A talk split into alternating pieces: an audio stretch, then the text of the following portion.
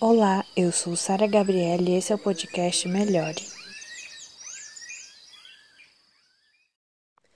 Todo mundo que era chamado de louco mudou o mundo ou fez algo incrível. A loucura anda junto com a genialidade. Vejo como um elogio às vezes. Acho que a loucura é um estado mental em que você pensa em coisas que você não pensaria normalmente e se desafia a fazer coisas que você não faria.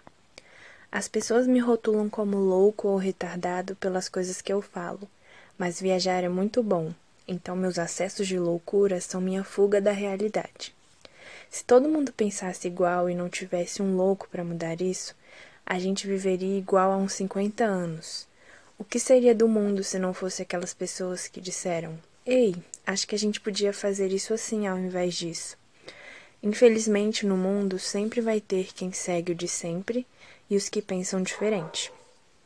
Eu acho que se for para levantar da cama e ser igual todo mundo, eu prefiro não levantar da cama.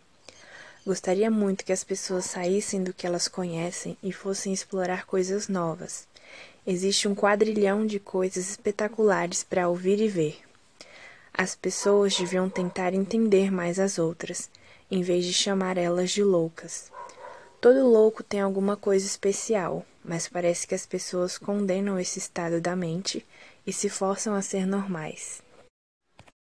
Bem, esse é o ponto em que eu me despeço da minha saúde mental, dos meus antigos pensamentos e começo a pensar por mim mesmo. Uma carta de Lucas Rodrigues Marins.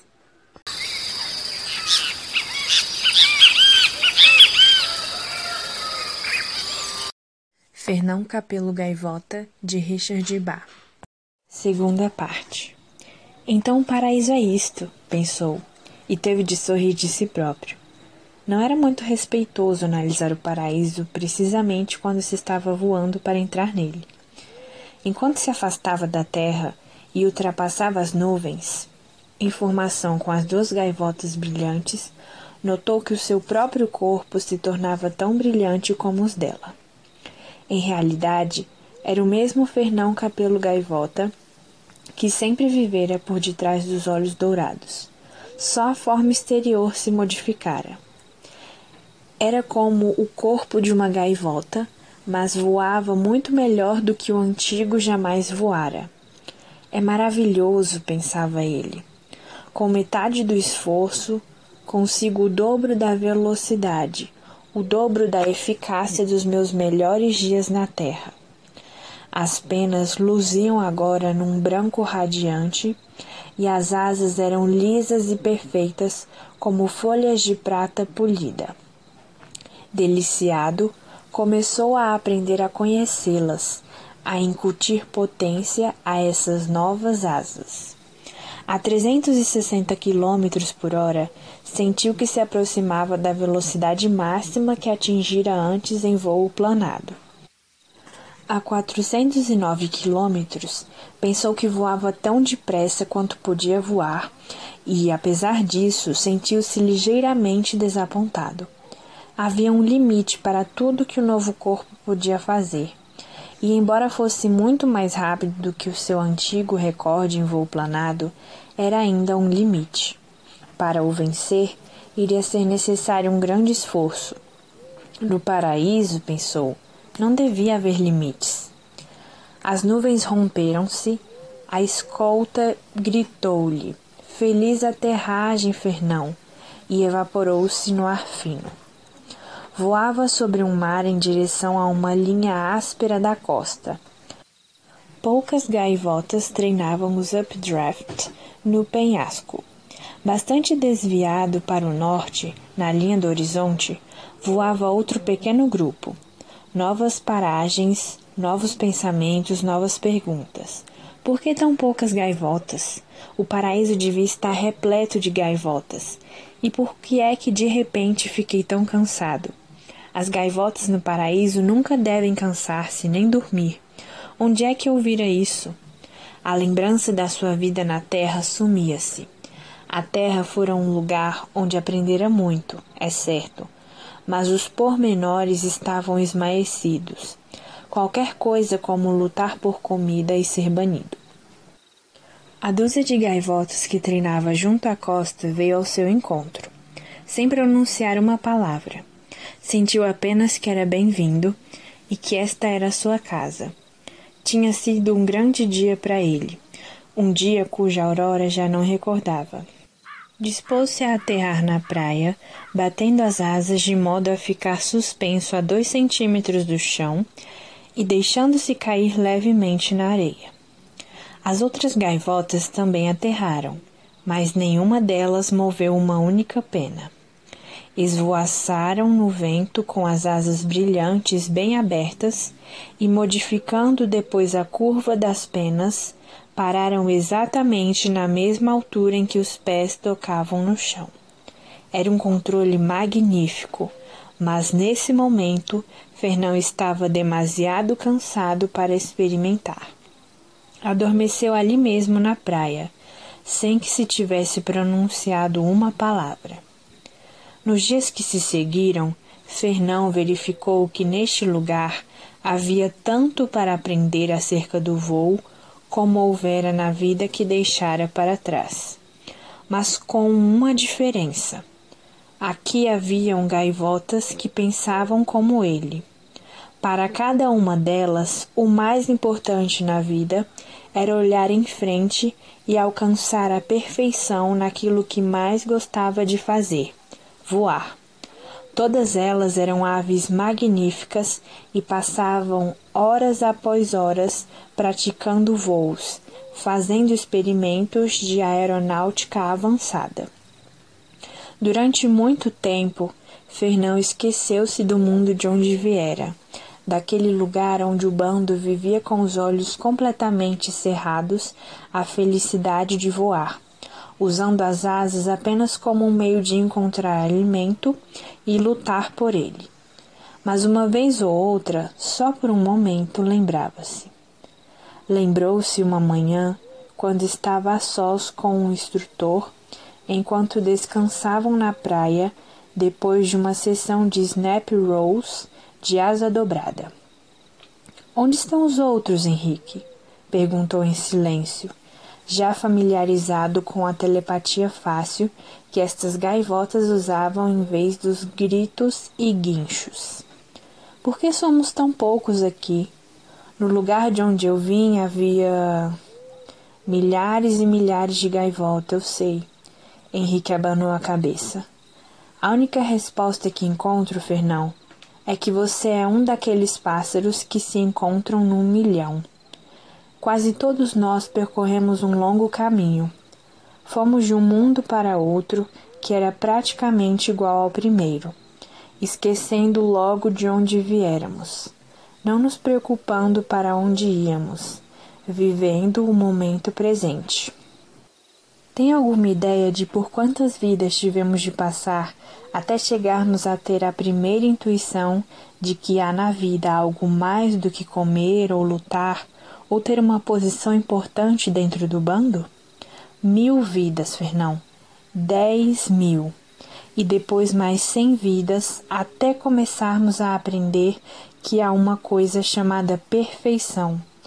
E ainda outras cem para nos convencermos de que o nosso objetivo na vida é encontrar essa perfeição e levá-la ao extremo. A mesma regra mantém-se para os que aqui estão agora. É claro, escolheremos o nosso próximo mundo através daquilo que aprendermos neste. Não aprender nada significa que o próximo mundo seja igual a este, com as mesmas limitações e pesos de chumbo a vencer. Abriu as asas e, voltando-se de frente para o vento, continuou. Mas você, Fernão, aprendeu tanto de uma só vez que não teve de passar por mil vidas para chegar a esta. Um instante depois estavam de novo no ar treinando. A formação point roll era difícil, pois na posição invertida, Fernão tinha de pensar de cabeça para baixo, virando a curva da asa ao contrário, mas virando-a em perfeita harmonia com a do seu instrutor. Vamos tentar outra vez, repetia Henrique, incansável. Vamos tentar outra vez. E finalmente, está bom. E começaram a praticar loops exteriores. Uma noite, as gaivotas que não praticavam o voo noturno juntaram-se na praia para pensar. Fernão reuniu toda a sua coragem e dirigiu-se à gaivota mais velha, que, segundo diziam, devia passar em breve para outro mundo. Xiang, começou ele um pouco nervoso. A velha gaivota olhou-o com bondade. Diga, meu filho. Em vez de enfraquecer, a idade dera força ao mais velho. Em voo, batia qualquer gaivota do bando e aprendera perícias de que os outros só muito lenta e gradualmente começaram agora a aperceber-se. Xiang, este mundo não é o paraíso, é? O mais velho sorriu ao luar. Você está aprendendo outra vez, Fernão Gaivota. Bem, e o que é que acontece depois disso? Para onde vamos? Não há um lugar chamado paraíso?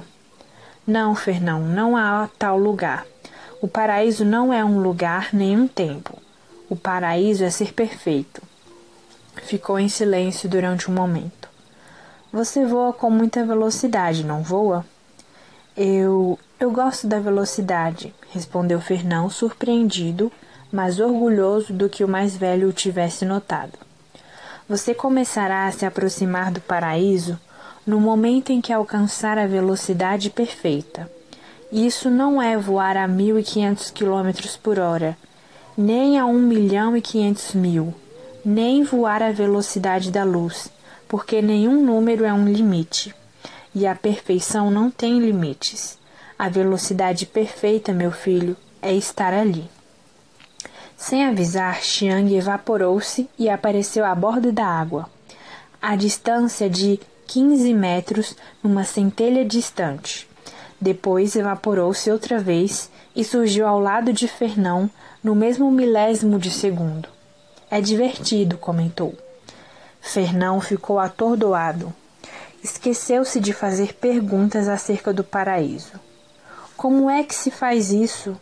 O que é que se sente? A que distância se pode ir? Desde que você o deseje, Pode ir a qualquer lugar e a qualquer momento, disse-lhe o mais velho. Que me lembre, já fui a todos os lugares e a todos os momentos. Olhou o mar pensativo. É estranho. As gaivotas que desprezam a perfeição por amor ao movimento não chegam a parte alguma devagar. As que ignoram o movimento por amor à perfeição chegam a toda parte instantaneamente. Lembre-se, Fernão, o paraíso não é um lugar e nem um tempo, porque lugar e tempo não significam nada. O paraíso é. Pode me ensinar a voar assim? Fernão Gaivota tremia de ansiedade por conquistar outro desconhecido. Claro, se você deseja aprender. Desejo sim. Quando podemos começar? Se quiser, podemos começar já. Eu quero aprender a voar assim, disse Fernão, um brilho estranho a iluminar-lhe os olhos. Diga-me o que devo fazer. Xiang falou devagar, observando cuidadosamente a gaivota mais nova. Para voar à velocidade do pensamento, para onde quer que seja, você deve começar por saber que já chegou. Segundo Xiang, o truque estava em Fernão deixar de se ver aprisionado dentro de um corpo limitado, cujas asas abertas abrangiam a distância de um metro e cuja eficiência podia ser traçada num mapa. O truque estava em saber que a sua verdadeira natureza vivia tão perfeita como um número não escrito em toda parte e ao mesmo tempo através do espaço e do tempo. Fernão empenhou-se em conseguir isso. Dia após dia, desde antes da aurora até depois da meia-noite, mas por mais que se esforçasse, não conseguia afastar-se um milímetro do seu lugar. Esqueça a fé, dizia-lhe Xiang repetidamente. Você não precisa de fé para voar. Precisou sim compreender o que era voar. Isso é a mesma coisa. Tente outra vez. Mais um dia em que Fernão estava na praia de olhos fechados, concentrando-se, compreendeu num relâmpago o que Xiang tentava dizer-lhe. Mas é verdade, eu sou uma gaivota perfeita, ilimitada. Sentiu um grande choque de alegria. Bom! exclamou Xiang com a voz vibrando de triunfo. Fernão abriu os olhos. Estava sozinho com o mais velho numa praia completamente diferente. Haviam árvores até a beira da água e dois sóis amarelos girando sobre as cabeças de ambos. Por fim você conseguiu perceber a ideia, disse Xiang, mas ainda precisa trabalhar o seu controle. Fernão estava atordoado. Onde estamos? Obviamente, não impressionado pelo estranho ambiente, o mais velho desprezou a pergunta. Estamos num planeta qualquer, evidentemente com um céu verde e uma estrela dupla por sol. Fernão soltou um grito de alegria. O primeiro som que emitia desde que deixara a terra. Deu certo. Mas claro que deu certo, Fernão, disse Xiang. Dá certo sempre sempre que se sabe o que se está fazendo.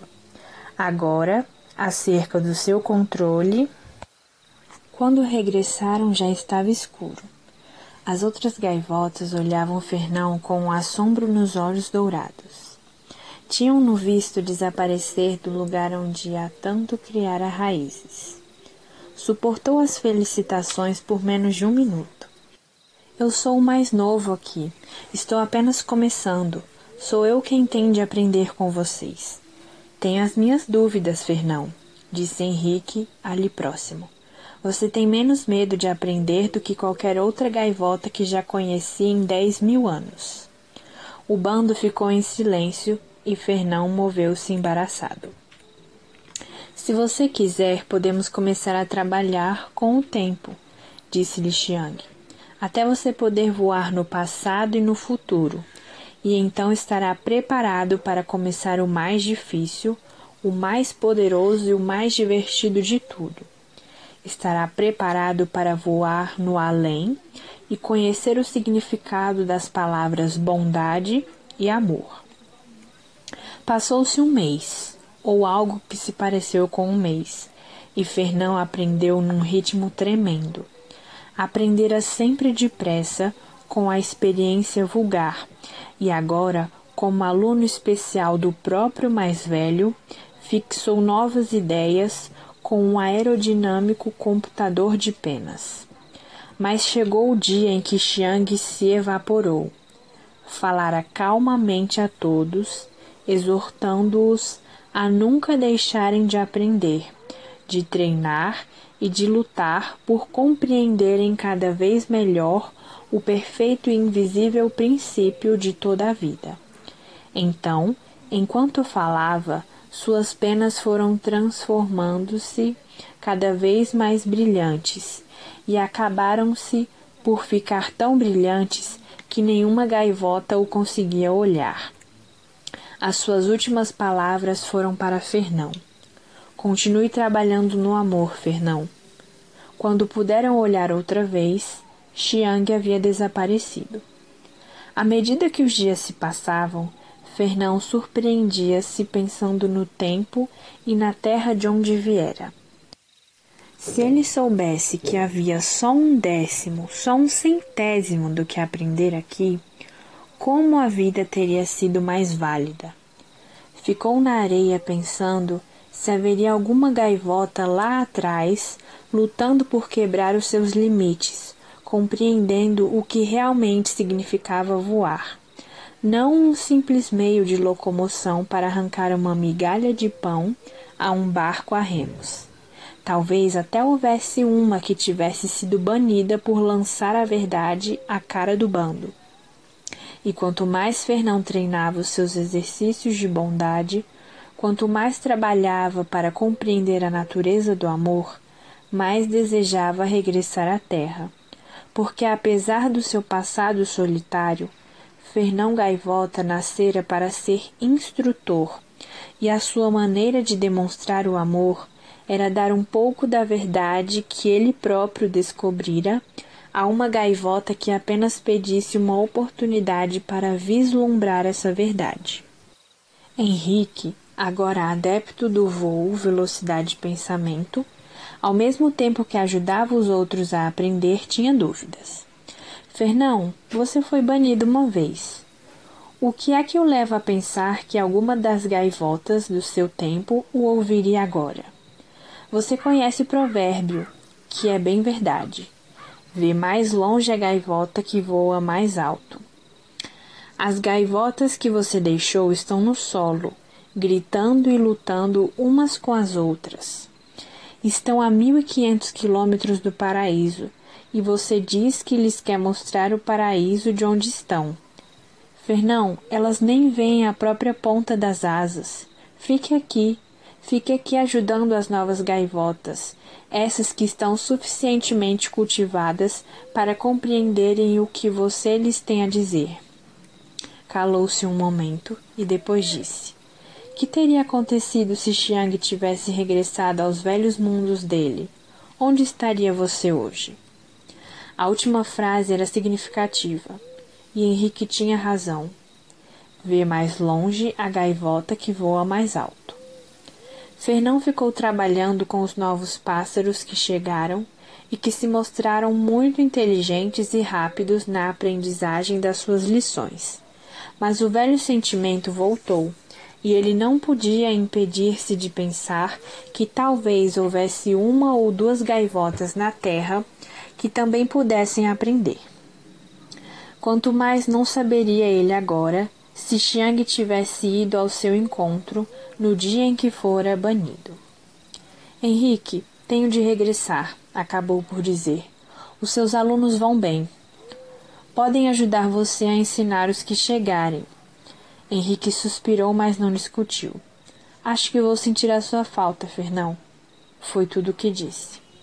Henrique, que vergonha! exclamou Fernão reprovador. Não seja tolo. Afinal, o que é que estamos treinando todos os dias? Se a nossa amizade depende de coisas como espaço e tempo, então, quando finalmente ultrapassarmos o espaço e o tempo, teremos destruído a nossa fraternidade mas ultrapassado o espaço, tudo que nos resta é aqui. Ultrapassando o tempo, tudo que nos resta é agora. E entre aqui e agora, você não crê que podemos ver-nos uma, uma ou duas vezes? Henrique Gaivota riu sem vontade e disse-lhe brandamente: Você é um louco. Se alguém conseguir mostrar a um pássaro no chão como ver a mil e quinhentos quilômetros, esse alguém tem de ser Fernão Capelo Gaivota. Olhou a areia. Adeus, Fernão, meu amigo. Adeus, Henrique.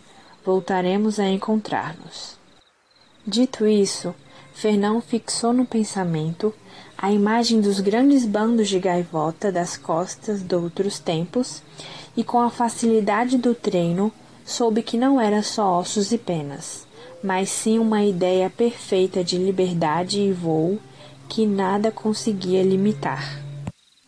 Francisco Coutinho Gaivota era bastante novo, mas já sabia que nunca um pássaro fora tratado com tanta aspereza por nenhum bando ou com tanta injustiça. Não importa o que digam, pensava com violência, o olhar voltado enquanto voava em direção aos penhascos longínquos. Voar tem muito mais valor do que esvoaçar de um lado para o outro. Um, um, um mosquito faz isso. Um pequeno barrel roll à volta das gaivotas mais velhas, só por brincadeira, e eis-me banido. São cegos, não veem, não percebem a glória que será quando aprendermos a voar realmente? Não me importa o que pensem, vou lhe mostrar o que é voar. Serei um puro fora da lei, se é isso que desejam, e vou fazê-los lamentar tanto.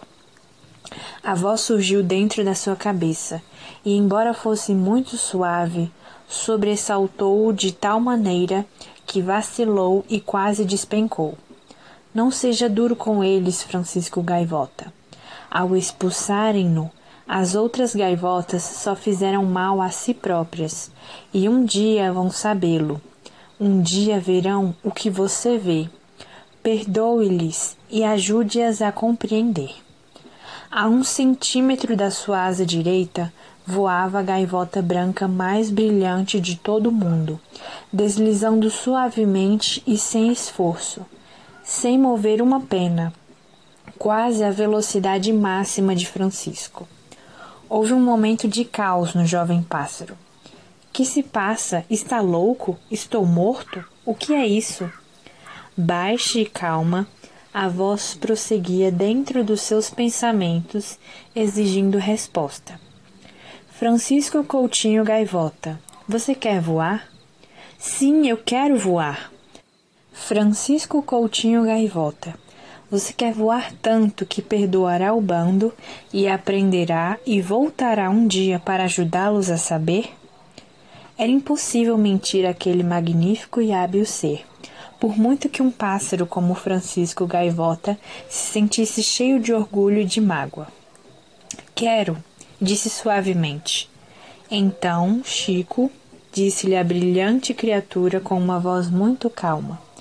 Vamos começar com um voo planado.